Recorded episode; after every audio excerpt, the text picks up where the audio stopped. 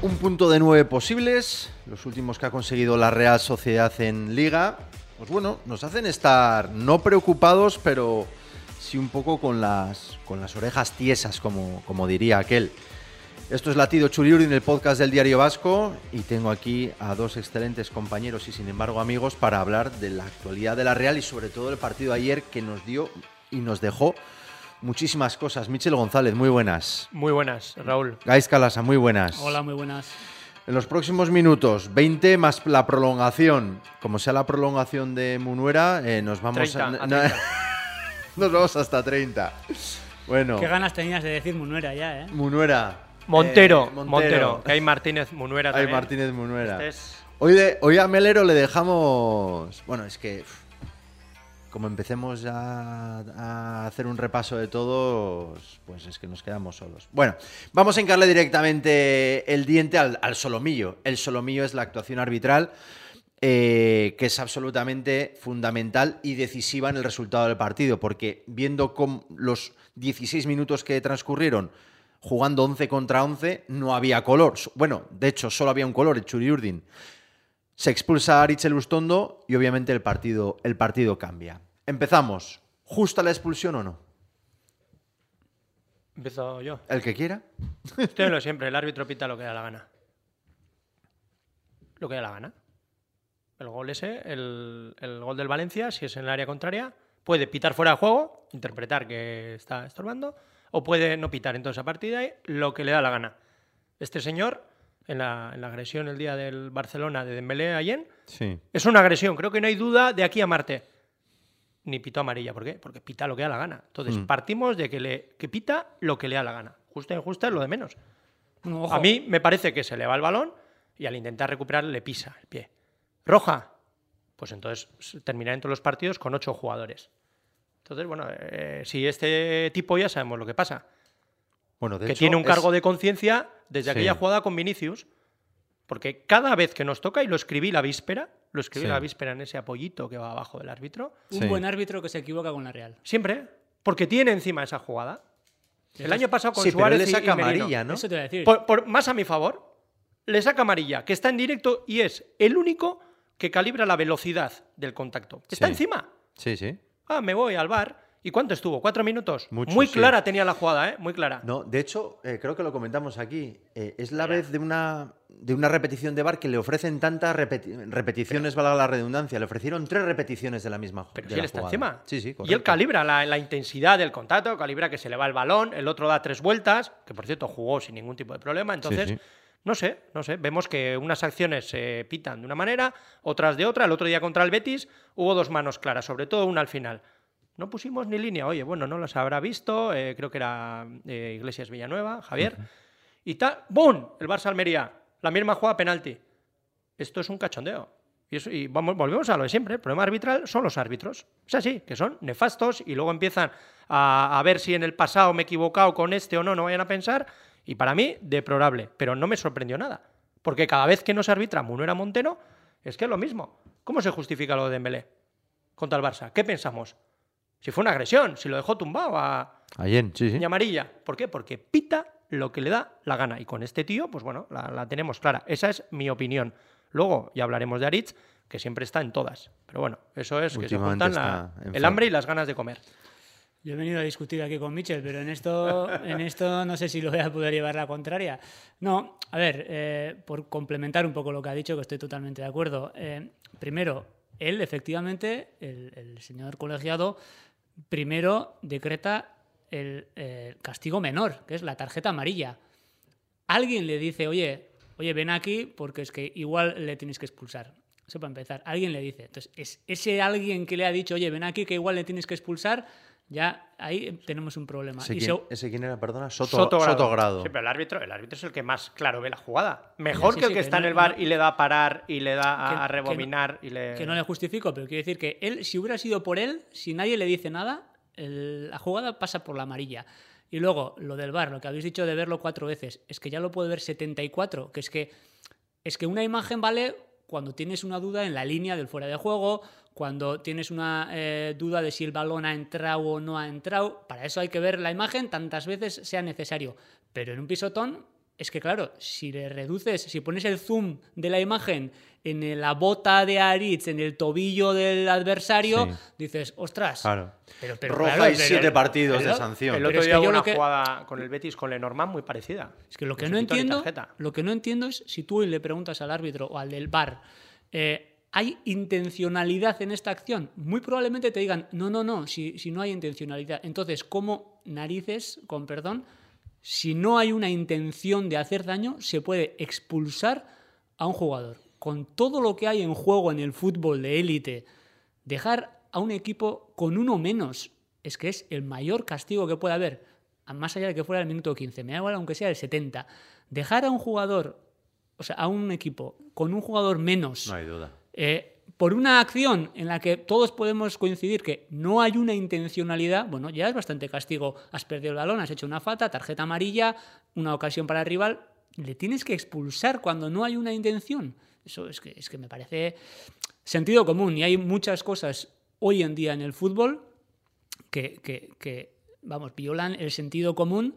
Carecen, O sea, ¿no? o De sea, sentido común. La, la- la regla, la regla, pero ¿qué? La regla, pero habrá que interpretarla, somos personas, ¿no? Hay, hay un contexto en el que se, Sí, lo que desarrolla, pasa- se desarrolla la Pasa que acción. el, el colectivo arbitral huye de la Es- interpretación. y te voy a decir, y luego el corporativismo. Que- que yo el creo que es un corporativismo error. que hay entre los árbitros. es fundamental. ¿Habéis visto alguna jugada? Ahora me diréis ver, que hay alguna, ¿eh? Que pero- el VAR le dice algo al árbitro y el árbitro le dice, no, no, no, esto lo digo yo porque es así y mando yo. O sea, siempre, siempre que le mandan al VAR, ah, sí, sí, sí. Y luego ya termino.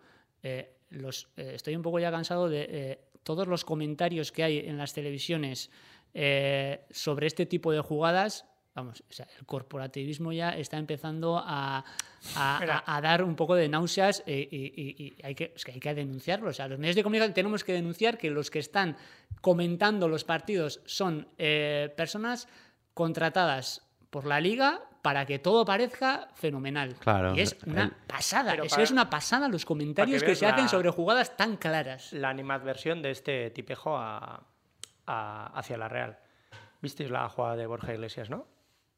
El árbitro, en ese Betis Sevilla, redacta la, la expulsión de Borja Iglesias por pisar a un contrario en su tobillo empleando fuerza excesiva en la disputa del balón. Puede ser, ¿no? Lo de Aritz. Pisar a un tobillo con fuerza excesiva. Pues no.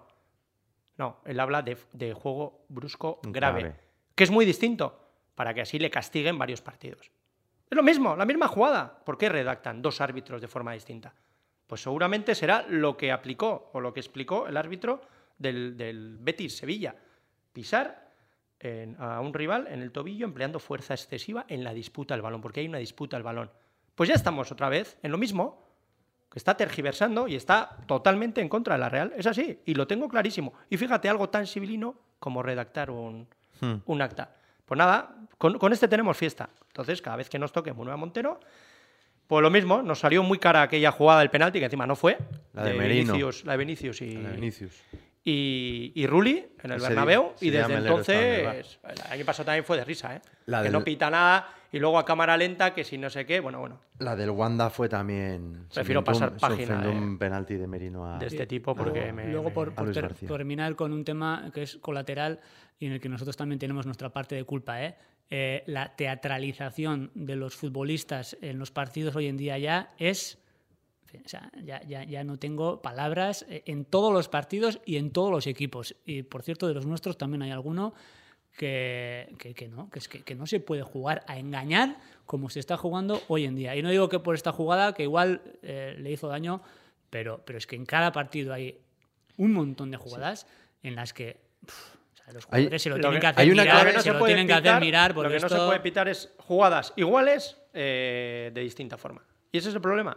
Sí, sí, que bueno. se irá haciendo siempre. Y, yo creo que hay una clave en el, de- en, en el deporte, deporte en general y profesional y es, y es la interpretación. Y los colegiados quieren huir de ella para no verse metidos en fregados, es. pero al final es que es interpretación. Seguro que hay menos mosqueo si el árbitro dice, yo es que interpreto, pues eso, es un balón que pierde Aritz y que llega tarde, es que llega tarde claramente. ¿Tiene, eh, ¿Quiere hacerle queri- eh, el, el pisotón queriendo? No. ¿Es tarjeta? ¿Es falta? Por supuesto. ¿Es amarilla? Clarísima. Ya está. ¿Vale? Hasta ahí, hasta ahí hemos llegado. ¿Ha causado creo- alguna lesión? No. No, luego hay otra, luego hay otra cosa que pasa con el VAR. Los árbitros que están ciegos. Porque, oye, que ayer casi le, le, le rebaña la rodilla en la expulsión de, de Montiel a Alex Moreno Sí. y pita amarilla. ¿Qué tiene que ir al VAR? A ver qué roja si está delante. La de Bryce eh, en Valladolid. Le hace una falta con un camión, mete con el Valladolid, pero ¿qué tienes que ir al? Es que- Para ver una falta, es decir, ayer lo mismo este, está delante, ve Pero- amarilla, pero, pero entonces, ¿qué pasa? ¿Que no veis lo que... ¿Quién está arbitrando? Se han acomodado, se han acomodado, Pero- Michel, pero no porque ven. tienen atrás. ¿Pero qué? Acomodado, pero no ven lo que... No, si, no. si todo el rato les están cambiando, dicen, Claro. oye, usted es un inepto, váyase, Claro. porque, oye, Figueroa Vázquez, en Sí, dos sí. semanas tres veces la han corregido, váyase a casa, hombre. Pero con, Que con- joder. con Fi- Figueroa fue el que pitó en Pucela, ¿no? En Pucela, bueno, con que no él, pintó. sin el VAR, el partido hubiera terminado 2-2, ¿no? Por eso, pues váyase a casa. Porque No, es que no ve correcto. nada, no está viendo nada de lo que pasa. Sí, sí. Entonces, a mí, bueno, eh, es que podíamos estar 10 horas. Eh, Me encrespo. Estamos de acuerdo que con 10 la Real hizo un partido, no voy a decir soberbio, pero buenísimo.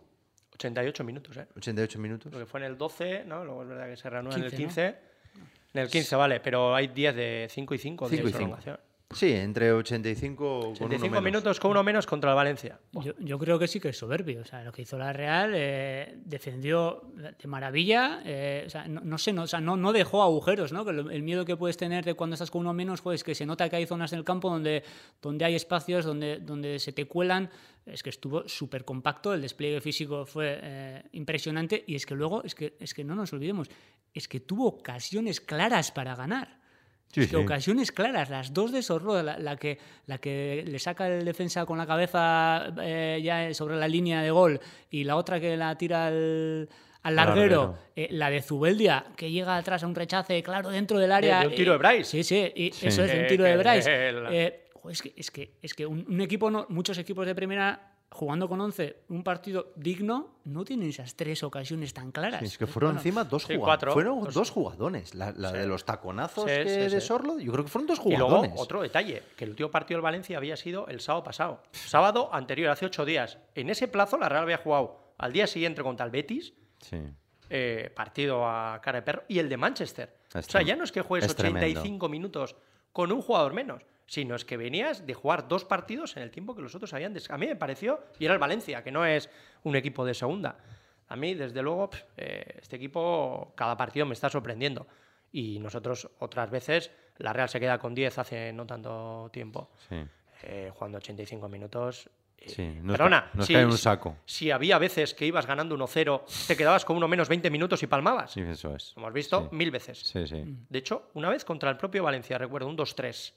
¿No os acordáis? Expulsión de Zubeldia. Sí. Creo que con Eusebio nos íbamos 2-1 y tal, palmamos 2-3. Y la expulsión quedaría media hora. Sí. O sea, la- yo creo que el partido este es, pues bueno, una prueba más de la madurez que tiene el equipo. Lo que pasa es que te da rabia, porque ya te va dando rabia que hay muchos partidos que estás jugando sin seis atacantes, en cuanto a lesionados, y ahora, pues ayer prácticamente lo que sientes es que te han robado un partido en el sentido de ver el partido. Sí. Que luego 11 para 11 te ganan en dos contras, chapó.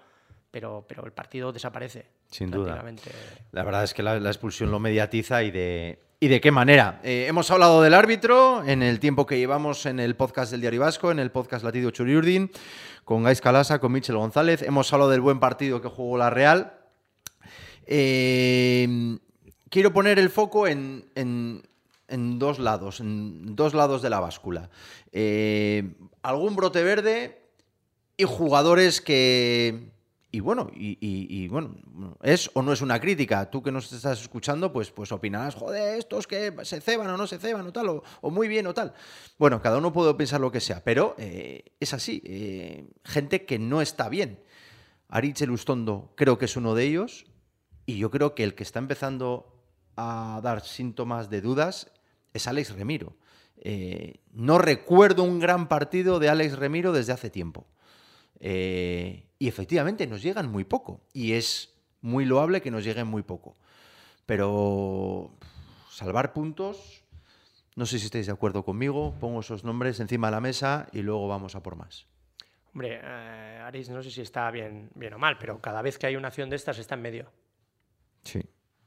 El año pasado, contra el mismo Valencia, Sí, una falta más. con eso es, con Dani Vaz, Eh, es verdad que él sacaba el balón jugado, que había superado la presión, viene el otro Mm. por detrás, pero en la caída le medio deja al Mm. este y fuera. Dos partidos le cayeron.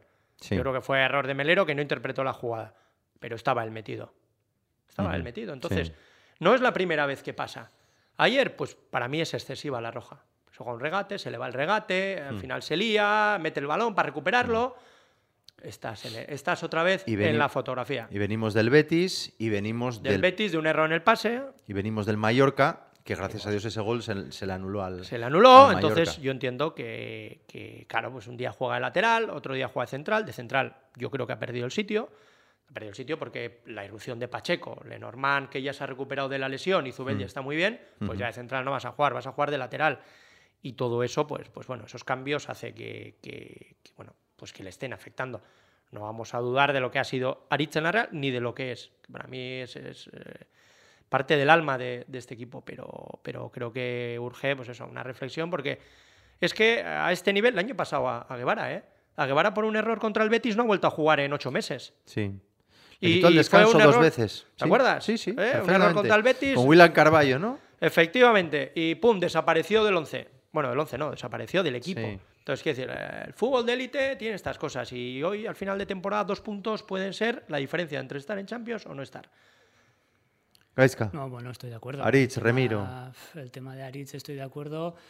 A ver, eso eh, entronca un poco con, con- con la idea de que, de que la Real eh, a veces se nos olvida porque tenemos unos jugadores de, de una talla mundial, porque es talla mundial lo que tienen algunos jugadores, pero es que es la Real y la Real tiene la dimensión que tiene y no puede tener 11 balones de oro y yo lo dije aquí hace unas semanas y se me miró un poco raro, tiene eh, jugadores con unas eh, bueno, limitaciones propias de, de, de lo que se nos está olvidando, pero que es la Real, que es un equipo de aquí, que pelea con gente de aquí y yo creo que pues a Aritz últimamente se le están viendo las costuras y es un jugador al que eh, todos le reconocemos la actitud y el alma que ha dicho Michel de- en, muchos partidos eh, nos ha resuelto situaciones complicadas, pero eh, bueno, pues eh, es el típico jugador que necesita estar al 120% para que las cosas le salgan bien eh, pues en esas acciones que necesitan un poquito de finura y ahora pues por lo que sea igual no estará al 100% y claro pues eh, se,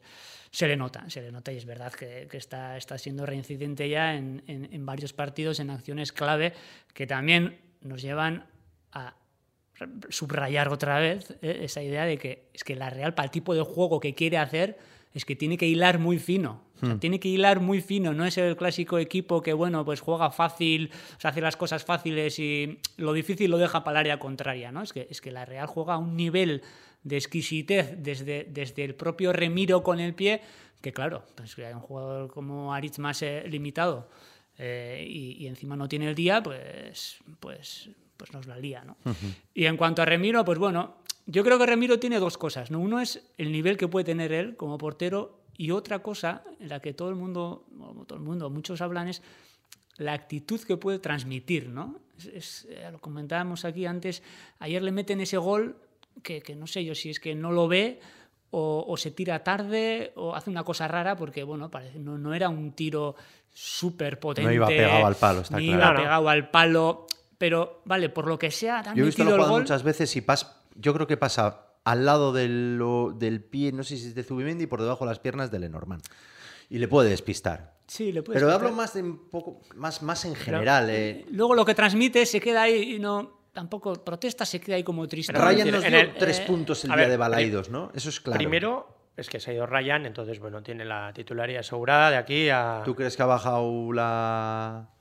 Sí, pero él mismo lo dijo. Sí. Que la competencia con Ryan le había venido muy bien. Sí, Eso sí. Eso Porque además es con. Imanol de repente ibas a Mónaco, jugaba a Ryan, ahí no tenías Sí. asegurado nada. Sí, Ahora puede jugar bien o mal, que va a jugar siempre. sí. Segundo, en el disparo del gol. Eh, puede verla salir el balón, pero está claro que hay un momento que pierde la trayectoria porque está Marcos André en el, en el camino. Y una Sí. cosa es ver salir el balón Sí. y otra es que tú pierdas en un momento Sí. la trayectoria, que están fuera de juego. Sí, sí, Están en posición reglamentaria. Portero normal, ¿qué hace? Al menos reclamas. No quiero ni, ni, ni pensar lo que hubiera hecho Arconada. Ya. No, Sí, te sí. quedas ahí tirado, ni siquiera reclamas, pues vale, lo que tú decías de actitud, pues vale. La segunda parte hizo otra que se quedó clavado, Sí. pegó Al al palo. palo. No sé, tampoco debió ver salir, entonces da igual. A mí me parece buen portero, pero sí hay veces que en jugadas como esa se ve que no está muy enchufado. Porque cualquier portero en la liga va a reclamarte fuera de Sí. Cualquiera. sí. Le arma un y lío, entonces el le arma árbitro, un jaleo. el árbitro Sí. ya dice, ostras, Ojo, ¿Qué ha pasado que el ojo. portero me está diciendo, porque yo ahora tengo que interpretar. Sí, sí. No, te quedas tirado en plan. Porque es así que no la ve el árbitro. Claro, O sea, quiero decir, pero si tú vas, juego- tú vas claro, y le vas eso a reclamar, no, Sí. no, me quedo, me quedo, pues ya está, oye, pues, pues levántate, no sé. Bah. Brotes verdes, chicos. Eh, bueno, eso pongo- decir, que parece que aquí estamos eh, dando palos al personal y que llevamos Pero, una... te, pero te sorprende esa No, jugada, no, la sí. reacción del portero, ¿no? Sí, sí, De- pero de- quiero decir que, que ya yo creo que, como dice el director de esta tertulia... Bueno, de director eh, nada. Hay muchos brotes verdes que merecen... Aquí el director es Daniel. Soriazu Santa María, que sin él esto no sale, que es el de las manos expertas, así que esto es, esto es así.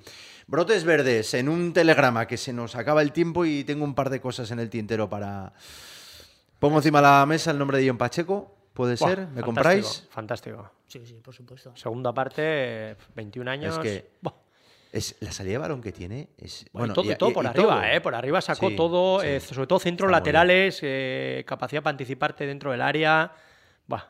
Fantástico. eh, John Pacheco se acaban los adjetivos. Y Miquel Merino. Bueno, Miquel Merino... Robocop Merino. Es que, es que lo de Merino es impresionante. Es que, es que es un tío, es una roca. O sea, en los duelos de, de Merino, cada vez que eh, el balón va por los aires, eh, es que es una gozada verle. Y, y bueno, y cuando va por los aires y cuando va por el suelo también, ¿eh? Su Porque- pareja verá los partidos, porque la, la pobre creo que tiene que estar desquiciada. Ca- ca- Cada, vez se pega un trompazo. Hoy el hombro, ayer dos cabezazos. Lo- El balonazo en los huevos, el otro día. Bueno, no nos vamos a meter en prensa rosa, que este es un podcast, podcast latino. Es que fue, después Podemos del hombro- cambiarle el, el- el- Después del hombro fue la mejor anestesia, pobre hombre. Un balonazo en sus partes ahí. Es que, una gozada es que verle, están todas. Es que es una gozada verle. Y luego es, es que está en todas. Es que, eh, mira, cuando lo ves en el campo es diferente, pero es que cuando lo ves en la tele, que los planos son más cerrados, de repente hay una jugada, ¿no? Y hay dos ahí peleando y tal. Y dice, ¿quién era? Joder, Merino.